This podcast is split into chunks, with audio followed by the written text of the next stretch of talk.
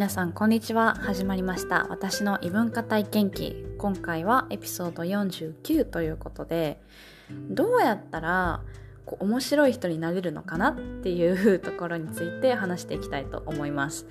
まあ、みんな面白い人になりたいですか？どうですか？えっとね、まあ、面白いの基準ってすごい人によって全然違うと思うので、まあ、あくまで私個人の見解として聞いていただければなと思います。でまああのもう何度もねお話ししているんですけど私の出身は、えー、日本大阪ですね。でそこで生まれ育ち10歳11歳11歳かな？の時に横浜に引っ越してます。でまあ一番最初の回エピソードでもお話ししたんですけどまあ、関西と関東でお笑いって全然違うよっていうところと、まあ、日本と海外でもお笑いの基準とかツボとかそういうセンスみたいなものが全然違いますよって話はまあね一度お話ししてるので気になる方はぜひエピソード1をご覧ください。ご覧ご視聴ください。はい。でまああの今回ですねまあその笑いの違いっていうのはまあ前に説明したんですがじゃあどうやったらこう自分が面白い人になれるのかっていうところなんですけどまあ、やっぱりこう、ね、関西ではやっぱりボケが必要かなっていうのとで関東だと、まあ、ボケる人って全然いないんで、まあ、どちらかというとツッコミが多いんでやっぱりこう突っ込める人がすごい大事なのかなっていうのが、まあ、あるんですが、まあ、それ以外にもあの面白い人になる、まあ、方法というか面白い人に共通してることっていくつかあるなと思ったんですけど、まあ、やっぱりこのどこに住んでる関西なのか関東なのかとか限らずですねやっぱり話し方が面白い人。話し方がま上手っていうのかな。人はやっぱりこう面白いですよね。話の構成の作り方とかまあ間ですよね。そのテンポだったり間の取り方とかがやっぱりこう面白い人とかは何を話してもすごい上手だなっていうふうに思います。やっぱりその話す上手っていうのはお笑いだけじゃなくてやっぱりその相手のうーんなんだろう影響を与えられたりとかもするんでプレゼンする人とかスピーチをする人とか、ねえー、とレッスンとかそういう教える側に立ってる人とかそういう人にもすごく役に立つことなのかなって思うのでじゃあそれをどうやって勉強すればいいのかっていうとやっぱりお笑い芸人の人って面白い人は特にそうですけど話が上手だと思うんですよね。うん、話の話す時の面白さもそうだし話し方もそうだしうんあとは漫才とかコントでも、まあ、コントはちょっと演じてるんで、まあ、どうかわからないですけど特に漫才しゃべくり漫才みたいなのとかもやっぱりこうその間とかテンポとか話し方ってすごい大事だと思うんで本当に面白いその、まあ、芸人さんのコメディを見るっていうのは、まあ、すごい勉強になるんじゃないかなっていうのが一つでまあバラエティ番組にもたくさん芸人の人がいるんでその人たちの話し方を見るのも勉強になるなっていうのはすごくありますね。うん、であとまあ個人的にすごいいいんじゃないかなと思うのはまあ、滑らない話とかですね。あれはみんなエピソードトークを話すので、まあ、基本友達と会話する時もエピソードトークってすると思うんですよ。この間こんなことがあってねとか、聞いて聞いて、そういう時に、まあ、あの、話し方が上手な人とか、面白い人っていうのは、まあ、そうですよ内容がまあまあでも話し方で面白くできる人もいるしそれは滑らない話とか見てるとあのすごい勉強になるんじゃないかなっていうのが一つですね。はい。で、次は、あの、うん、ギャグとか、まあ、親父ギャグとかね、そういうのに関しては好き嫌いがあるので、日本人に関しては特に、あの、親父ギャグって結構しらけるとか、あの、嫌がる人もいるんで、結構それはね、個人的な好み趣味思考があられるんじゃないかなって思うんですけど、まあ、後々話すんですが海外だとそれはちょっと受けるかもしれない。ただ日本だとちょっとまあ人によるのかなっていう感じですね。はい。まあ、日本っていう観点でいくとさっきの話の面白さとやっぱりあの内容ですよね。話の内容が面白かったら、まあ、ある程度話がそんなに得意じゃない。下手な人とかでもあの面白く聞こえるし。じゃあどこでそういうネタを仕入れてくるのってやっぱり芸人さんとかもそうだと思うんですけどみんなね人間観察すごいしてると思うんですよ。いろんなところにすごいこうアンテナを張ってると思うんですよね。なんか滑らない話聞いててもなんかよく見てるなとかそこ感じるんですよ。なのでこうちょっとした出来事とかちょっとした誰かの喋ってる内容とか自分の話してる内容とかもそうだしあとはその人の話し方とかそういうのもやっぱりこう見てるとなんか面白い部分って出てくるんですよね。で私が自分が面白い面白かったとかではなくてなんかちっちゃい時からあの本当に多分無意識にねやってることなんですけどすごい人のこと見ちゃうんですよ。この人の癖ってこれなこういうのがあるなとかすごい分かっちゃうんですよ。でそれをねあの話せその話せる相手だったら結構面白おかしく話しちゃったりするんですけどあの何々ちゃんってよくこういうことしてるよね母って別に傷つけないような内容でですけどね。はい。そんな感じでじゃあの小学生とか中学生の時とかも授業で暇な時とか結構人間観察ってしてて人間観察メモみたいなの撮ってたんですよ。なんか「あなまるまるくんが今靴下脱いでるよあの子今何すんだろう」とか「ああさっき濡れたのか」みたいなとかあとなんかあの先生なんかもう髪の毛めちゃめちゃ触るな30秒に1回触ってるなとかなんかそういう人間観察をしながらなんかちょっとこう 面白おかしくそれを紙に書いてで友達に見せて笑い合うみたいなのを、まあ、やったりもしてたんですよね。でもちろんその人をバカにするとかねそういじめみたいなそういうことではなくってなんかこうなんだろうなそこから気づく面白さみたいなものとか人間ってこういうことするなっていうそういう面白さあの笑える方じゃなくてなんかかんなんか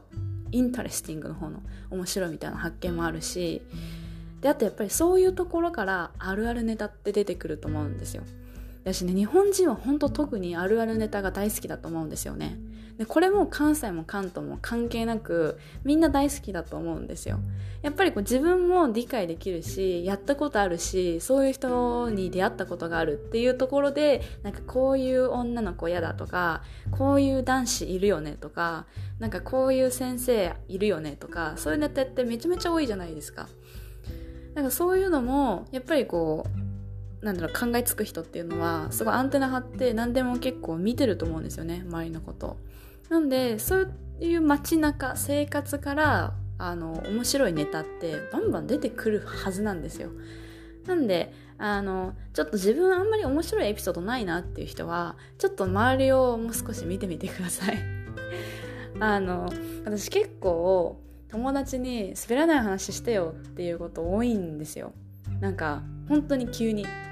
なんか暇だねみたいな時とかそれこそ車乗ってる時とかなんかバイトしててお客さん来な来なくてとか待ち時間とかそういう時になんかちょっとこう友達と暇だなみたいになった時に「ねえねえ面白い話して」ってすごい言うんですけどもうね大概の人が「えないよそんなのえ困るよ」っていうことすごい言うんですよ。でも滑らない話って言っちゃってるから滑っちゃいけないわけじゃないですか。前提として。だから、まあ、やっぱちょっといきなりハードルが高いということでみんな結構嫌がってですね。私今までにこの質問何回もいろんな人にしてきてるけど多分答えいいよって言って滑らない話を答えてくれた人って1割いるかいないかなんですよ。なんかほんと2人ぐらいじゃないかな数えて。なんか本当にあのなかなかいないんですね。でも私はめちゃめちゃあるんですよ滑らない話が。でやっぱりこう、まあ、関西人っていうのもあるかもしれないんですけど自分の失敗とかミスとか変なこととかって結局ネタにしちゃってるんですね。あの恥ずかしいとかそういうのじゃないんですよ。もしかしたらその時は恥ずかしいとか辛いとか、まあ、そういう感じはあったと思うんですけど後々結局ネタになったから美味しいやって思えるんですよね。だから昔の小さい時なんて特にやっぱり私もちょっともともと変わってるし考え方もちょっと普通じゃなかったりとかもともと子供自体変なことしたりあのなんだろう想像力が結構豊かだったりするじゃないですか。だからね変なエピソードめちゃめちゃあるんですよ。結構私は滑らない話を持ってるんですけどなかなかね滑らない話あるよっていう子少ないんでこれなんか1個でもいいから持ってるっていうのはあの本当に面白い人になるならない別としてあのおすすめです。はい。まあいつかねこの私の滑らない話もおいおい話していこうかなと思うんですが、まあ、ちょっと異文化とは関係なくなっちゃうので、まあ、特に今日はね他にも海外っていうネタもう一つあるんであの進めていきますが、えー、海外ですね。そう海外のあの面白い。これがやっぱ難しいんですよね。やっぱりこう日本である程度、まあ、面白いキャラとしてあの扱ってくれてた部分もあったんですよ友達とかが。でもじゃあ私は海外で面白い人間なのかっていうとやっぱり難しくて海外のお笑いと日本のお笑いがやっぱ全然違うのでなんかねこう英語っていうもちろんその難関もあるんですけど面白い人間になるってやっぱ難しいなって感じてで日本のお笑いってすごい直接的だなっていうふうに私は思っているんですよ。なんかまあ本当にこう例えば坊主の人が、ね、美容室の近くを通った。その時に「いやいやお前ハゲとるやんけ」みたいな。ことを日本のお笑いだったら言うと思うんですね。すっごい直接的「ハゲ!」みたいな「いやいやいや」って着るとこどこもないやんけ！みたいな。あの着る髪の毛ないやろ！とかって言うと思うんですけどでもあの海外とかのお笑いってすごいこう皮肉っぽいし間接的なんですよ。だからそのハゲとか着る髪の毛ないやんかとかじゃなくてうわー今日はたくさん髪切ってきたね。とかなんかいやこれちょっと髪切るの今日は時間かかっちゃうんじゃないの？みたいな言い方をするんですよ。超皮肉っぽいでしょ。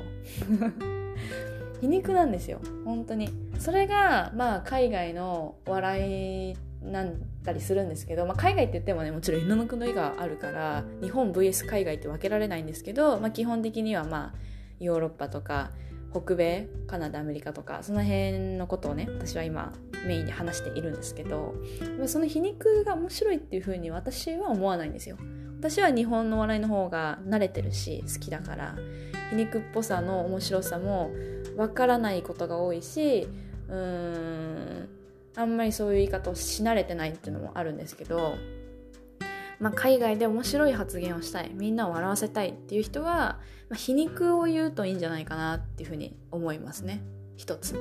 皮肉とあとは言葉遊びさっき言ってたその親父ギャグとかそういったものが、まあ、多いんですよね。日本ってすごいこう見た目をいじったりとかさっきも言ったように直接的だったりとか自分からボケていったりっていう風にあのやるんですけど海外ってもっとスマートなお笑いの方が好まれるんですよね。なんかこう見た目のことをいじるとかじゃなくってなんかこうスマートなお笑い難しいですけどこうウィットに富んだなんか言葉な言葉遊びとかね。だから親父ギャグも掛け言葉ねずっちとかがやってたような掛け言葉とかそういうのもあのちょっと考えさせられるようなものがスマートで面白いってなるんですよ。私はスマートだなとは思うけどそれを聞いて「はって爆笑はできないんですよ。ああ面白いね。はははなんですよ。でもそれが海外の人は結構ウケる。うん。だからまあ好みはねあると思うんですけどしかもこの言葉遊びとかちょっとこう考えさせるような、まあ、伏線回収みたいな感じですね。漫才とかでもありますけど、うん、そういうのってまあそれなりにその言語ができないといけないっていうのももちろんありますからやっぱ英語力もそれなりにつけていかないと難しい部分ではあるのかなって思うんですよ。だからこそ、まあ、皮肉とかって別に言えるじゃないですか。でその辺がスタートとしては、まあ、やりやすいんじゃないかなって思いますね。であとは多分前にもお話ししたように海外のお笑いって結構あの、まあ、家族の話とかもちろんそうなんですけどまあ性的な話セクシャルな話とかあとはレース肌の色とか、えー、そのなんて言うんだろうな。黒人白人アジア人とかヒスパニックとかそういう人種の、えー、話とかも結構使うんですね。で日本だと結構タブー視されてるものが多いんですけど、まあ、海外は、まあ、私が日本日本人だから日本のことを何回とやかく言ったりアジアのことをとやかく言うのはありなんですよ。ただ日本人の私が黒人のことについてギャーギャー言うのはそれはちょっとこうレイシストみたいに扱われるかもしれないからそこはね気をつけないといけないんですけどで例えば自分があの私はストレートです。あの男性女性私は女性で男性が好きなんでストレートなんですけど例えばもし私がゲイだったらゲイのネタとかも全然言って OK みたいな。自分に当てはまるものだったらまあ全然話しちゃっていいよ。みたいな、え、ちょっと文化が、まあ、海外には特にアメリカとかだとあのあるんだなっていうふうに感じるんですけどまあ、その辺もうんうまく利用して伝えられると、まあ、ちょっとこう笑いを得られるかもしれない。まあ日本人の方だったら日本のステレオタイプとか日本あるあるみたいな話をすると、まあ、受けてもらうかもしれないですね。うんまあ、だから例えばアニメのこととか侍とか寿司とかねまあそういったものをあの話題に出すと、まあ、笑いが取れるかもしれないですね。うん、日本で滑らない話が、ね、あるといいっていう話したんですけどそれは実際海外でももちろんそうで、まあ、エピソードとして面白い話を持ってるっていうのはどこの国でもどこの地域でもそれはもう強いですよ。でそういうネタをまあ普通のない、ね、話過去の話昔の話を話す分にはそれは英語で話すだけなんで、まあ、それもネタがあればね海外でも話していけばいいんじゃないかなと思います。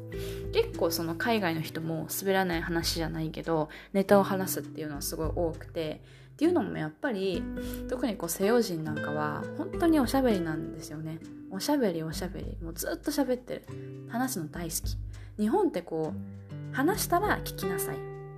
ね、口は1個だけど耳は2個だよっていう。聞きなさいよ。たくさん聞きなさいよっていうふうに多分言われてると思うし、空気を読むとか、こうグループの協調性を大事にしたりしますけど、